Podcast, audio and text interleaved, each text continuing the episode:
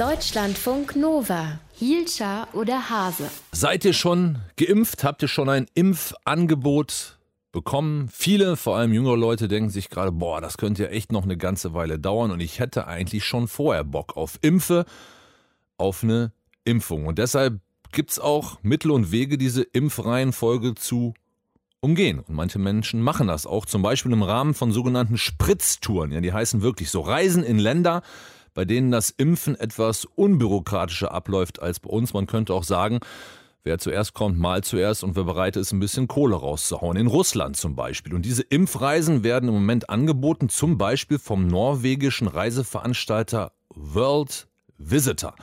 Und World Visitor hat einen deutschen Marketingdirektor, der heißt Albert Siegel und ist jetzt bei mir in der Telefonleitung. Schönen guten Morgen, Herr Siegel. Guten Morgen, Herr Hause. Wie läuft so eine Spritztour ganz praktisch ab? Wer kann das buchen? Wie viel kostet das? Was ist da inklusive? Also buchen kann es jeder, der über 18 Jahre ist. Unsere beliebteste Reise ist im Moment die vier, zweimal vier Tage, drei Nächte Kurzreise. Das heißt, man fliegt am ersten Tag nach Moskau, wird dort am Flughafen von unseren Mitarbeitern abgeholt, ins Vier-Sterne-Hotel im Zentrum von Moskau gebracht. Am nächsten Tag ist der Transfer in die Privatklinik.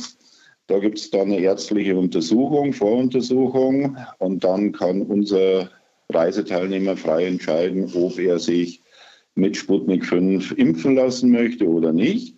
Wenn er das macht, äh, kostet es für die ärztliche Behandlung komplett äh, knapp 200 Euro, also 185 Euro pro Arztbesuch. Der Impfstoff als solches wird von der russischen Regierung kostenlos zur Verfügung gestellt.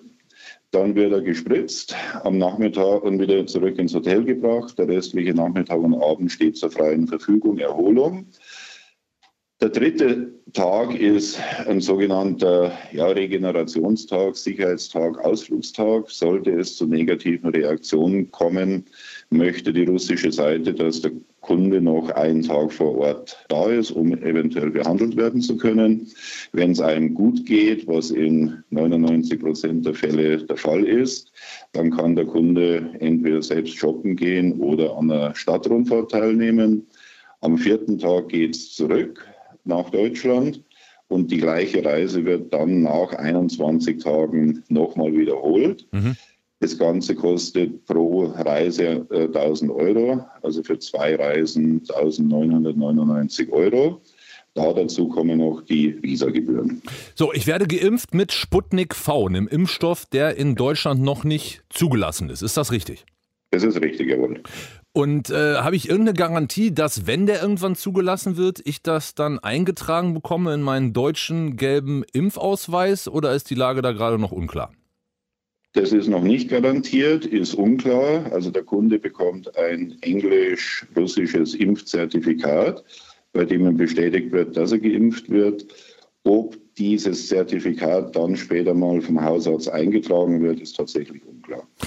Da sind Kameras dabei. Da werden auch Videoaufnahmen gemacht. Der russische Staat hängt da eng mit drin. Sie haben gerade schon gesagt, der Impfstoff Sputnik V wird kostenlos zur Verfügung gestellt. Äh, das heißt, die schlachten das propagandamäßig so ein bisschen aus, so nach dem Motto, hier bei uns in Russland alles easy, alles ganz unbürokratisch und ihr in Europa kriegt das nicht auf die Kette oder wie kann man sich das vorstellen? Jein, also wir hatten letzte Woche die erste Gruppe, als wir das quasi den offiziellen Launch hatten. Da hatten wir neun Personen, die in der Pressegruppe mitgeflogen sind. Andere 34, die am vergangenen Wochenende auch drüben waren, waren in so einer, äh, in einer sogenannten Inkognito-Gruppe. Das heißt, die waren in einem anderen Hotel, in einer anderen Privatklinik. Also wir haben nur jetzt beim letzten Mal eine äh, Pressegruppe gemacht, damit es eben ja, wie Sie sagen, auch propagandamäßig ausgeschlachtet wird. Aber der Normalfall ist, dass der Kunde normal rüberfliegt und mit Presse gar nichts zu tun hat.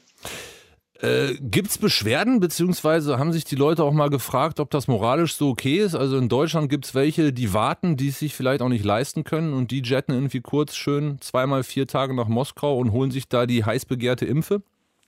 Nee, also die Leute, die mit uns mitfahren, die tragen im weitesten Sinne alle Verantwortung.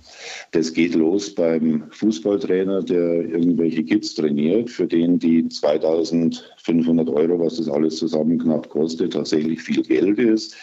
teilweise dann auch in zwei Raten äh, bezahlen äh, will. Also jetzt, wenn er das erste Mal fliegt und dann in drei Wochen noch einmal. Entschuldigung. Und dann gibt es äh, ja relativ viele Firmeninhaber.